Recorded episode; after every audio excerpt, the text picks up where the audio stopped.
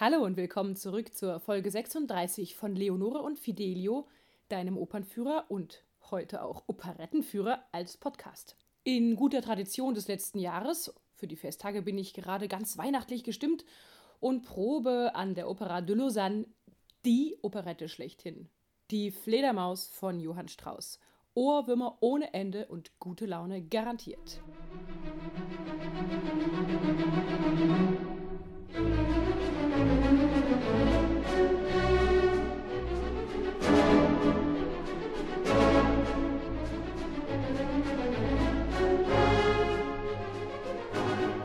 Fledermaus hat also eigentlich eine Geschichte, wie sie auch heute so in diversen Denver Clan-Serien vorkommen würde, wahrscheinlich über mehrere Folgen verteilt. Aber wir können uns das so vorstellen, wie gesagt, die Geschichte spielt ja auch vor guten 150 Jahren, in Zeiten, bevor es eine Gesichtserkennung gab.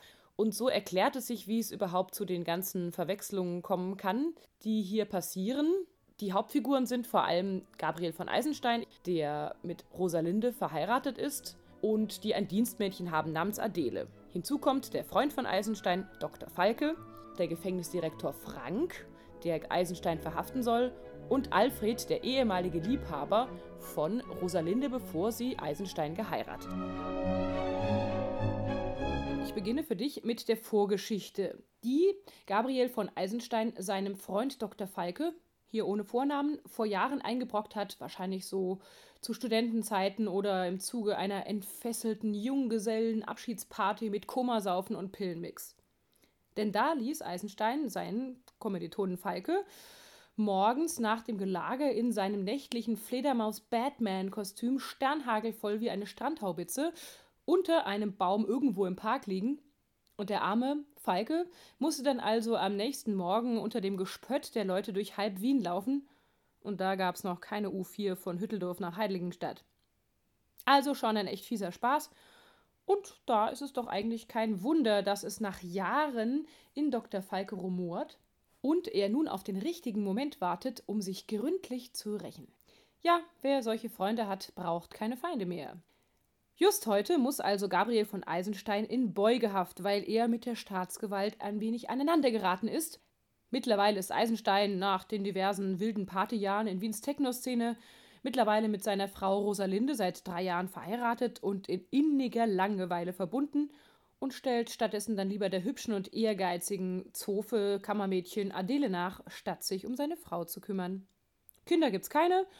Naja, und Rosalindes eheliche Treue wird schon auf die Probe gestellt, als vor ihrem Fenster ihr früherer Lover Alfred auftaucht und ihr ein Ständchen singt. Trinke, Liebchen, trinke schnell, trinken macht die Augen hell, sind die schönen Äuglein klar, siehst du alles Licht und wahr, siehst wie heiße Liebe ein Traum, der uns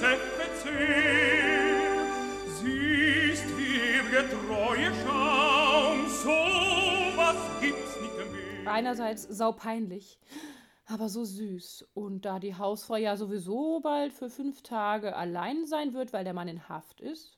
Aber da kommt gerade Eisenstein mit seinem Anwalt Dr. Blind zurück, der offensichtlich den Namen Verteidiger nicht so ganz verdient hat.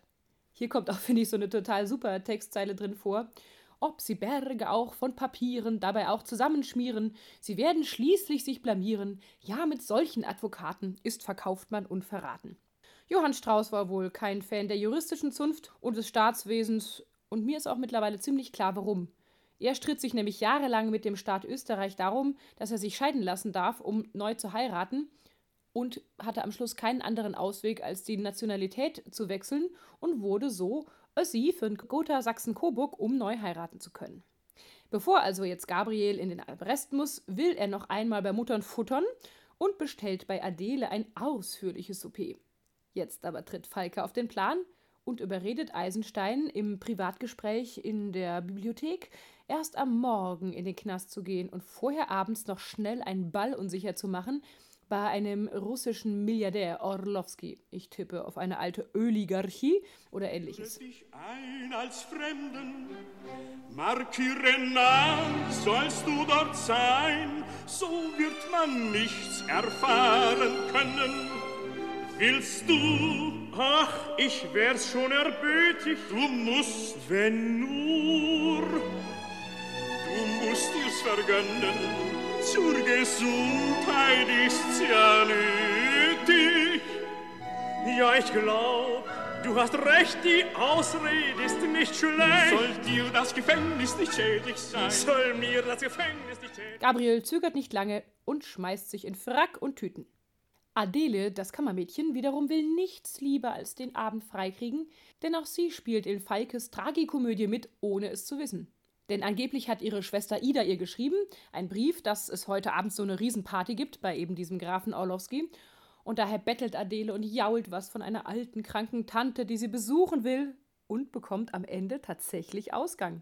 Vor lauter Begeisterung über ihre jeweilige Abendgestaltung singen Rosalinde, Gabriel und Adele ein herrlich ironisches Terzett.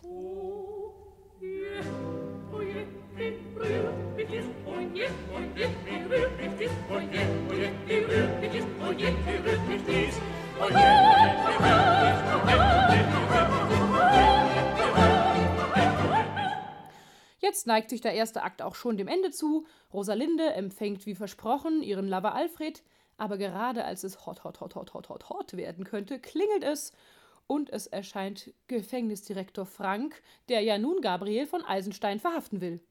Sie sehen, ich kann auch gemütlich sein. Nun kommen Sie, mein Herr von Eisenstein. Was soll ich tun? Oh, Was welche bin ich von? Eisenstein, bin ich der, den Sie suchen. Sie sind es nicht.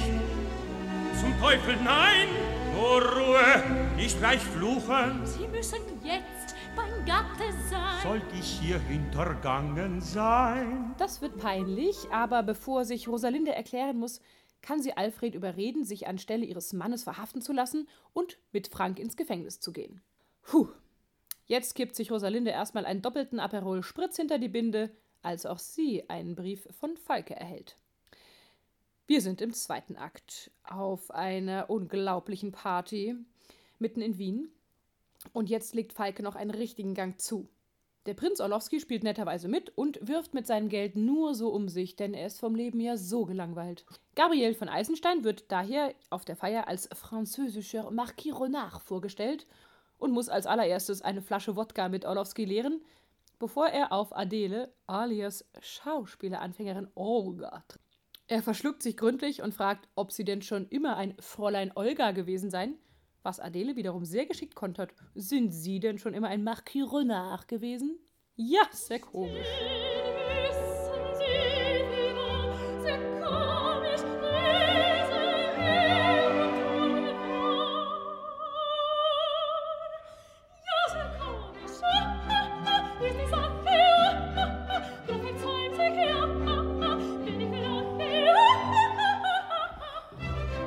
Jetzt geht's noch lustiger weiter, denn auch der Gefängnisdirektor Frank tritt unter dem falschen Namen Chevalier Chargrin auf und die beiden Pseudo-Franzosen werden dazu gezwungen, sich als Landsleute mit ihrem Schulfranzösisch äh, zu bewerfen. Ah, bonjour. Eh, oui, merci. Euh, moi aussi, euh, bonjour. Euh, Paris, Tour Eiffel. Also es wird peinlich.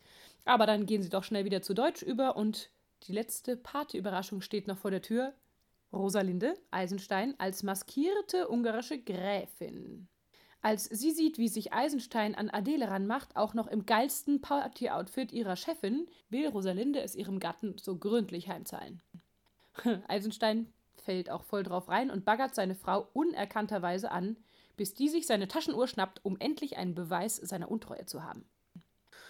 Dann kommen die anderen auch zurück und sind wahrscheinlich schon ziemlich angeschickert. Es gibt wahrscheinlich Freiwodka bei so russischen Partys und zweifeln trotz des üblen ungarischen Akzents der Lady an der Authentizität der ungarischen Gräfin. Besonders Adele tut es. Ach, die Authentizität. Das bleibt doch wahrlich auch heute noch ein Dauerschlagwort. Rosalinde fühlt sich also ganz authentisch in ihre Rolle ein und dank der Wut auf ihren Mann im Bauch schmettert sie einen waschechten ungarischen Czardasch hin. Oh,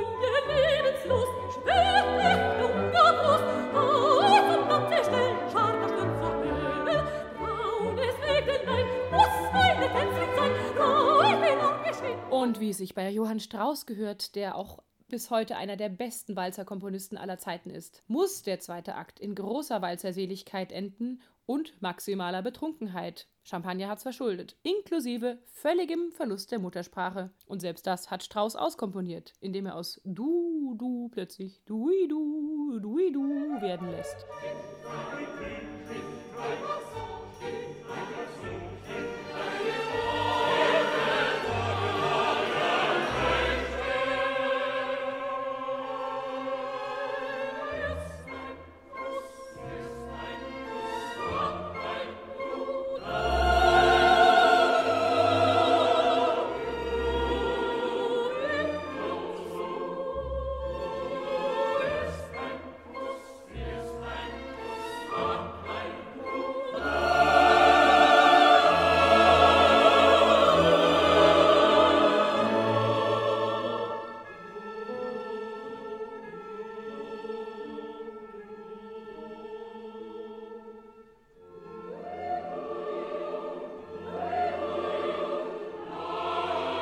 Aber schließlich drängt die Zeit und als die Uhr 6 Uhr morgens schlägt, zerfällt die Party in ihre Einzelbestandteile. Der dritte Akt spielt nun endlich im Gefängnis und gibt einem Schauspieler die Gelegenheit, eine Stand-up-Comedy-Nummer abzuziehen als Gefängniswärter Frosch. Was es für super legendäre Schauspieler gegeben hat, die das gespielt haben. Also mir fällt da jetzt spontan ein Jochen Busse, Otto Schenk, äh, Stumpi, äh, hier Wolfgang Stumpf, Heinz Erhard, Karl Valentin und viele, viele mehr. Frosch hat auch immer so eine, zwei, drei, vier, fünf Flachmänner von Slivovitz bei sich und trifft nun auf seinen wohl genauso betankten Chef Frank. Im Hintergrund grölt Alfred einen Tenorklassiker nach dem anderen und will endlich einen Anwalt sprechen, um rauszukommen. Statt aber nun seinen Rausch ausschlafen zu können, klingelt es bei Frank ständig. Der erste Besuch steht vor der Tür. Adele und Ida, die nun gestehen müssen, wer sie wirklich sind. Adele denkt sich, hm, da ja Frank am Vorabend nicht so zu tief ins Glas, sondern auch in ihren Ausschnitt geschaut hat, dass sie vielleicht von ihm ausgebildet werden könnte als Schauspielerin und er das bezahlt und singt dafür auch noch eine Arie. Eine Königin schreit ich majestätisch hin. Nicke hier und nicke da, ja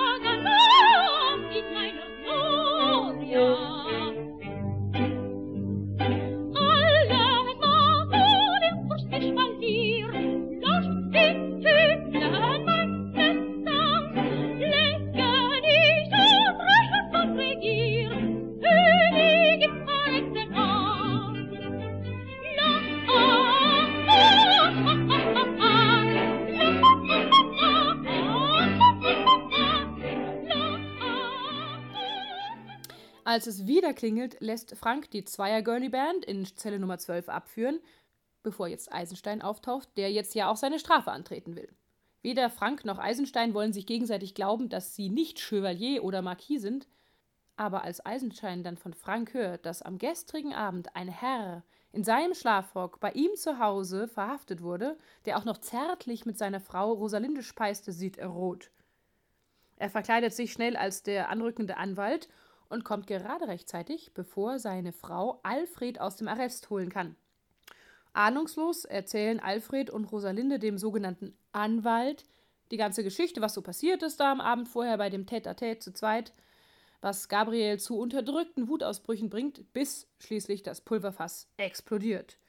Er will sich sofort an Liebhaber Alfred rächen, als ihm nun Rosalinde seine Uhr als Beweis seiner Untreue unter die Nase reibt und sofort die Scheidung will. Bevor ein Mord geschehen kann in diesem Beziehungsdrama, kommt allerdings die ganze Partytruppe vom zweiten Akt inklusive Gastgeber Orlowski dazu und endlich erklärt Falke allen und vor allem Eisenstein seinen Scherz und den Racheplan der Fledermaus. Und so wird auch das Late-Night-Dinner der Gattin mit dem Lover zum Teil der Komödie erklärt. Und am Schluss zeigt sich, alles hat nur der Champagner verschuldet und deswegen können wir einfach weiterleben wie bisher. Ich find's absolut herrlich, wie so eine Operette das Leben mit all seinen kleinen Alltagslügen ausstellt. Heirat ja, aber auch ein Liebhaber. Gemeinsames Fünf-Gänge-Menü zu Hause ja, aber auch ein Abo bei YouPorn. Als Nanny bei der Upper Class arbeiten, aber eigentlich nur auf die große Hollywood-Karriere hoffen, ist doch genau wie heute. Und selbst ein russischer Milliardär, der vor lauter Geld und Langweile nicht weiß, ob er sich lieber eine 100-Meter-Yacht oder doch noch einen Fußballverein kaufen soll, Das Leben ist einfach die bessere Operette. Und Johann Strauss hatte selbst Gott sei Dank noch einiges davon, dass diese Operette so wahnsinnig erfolgreich war.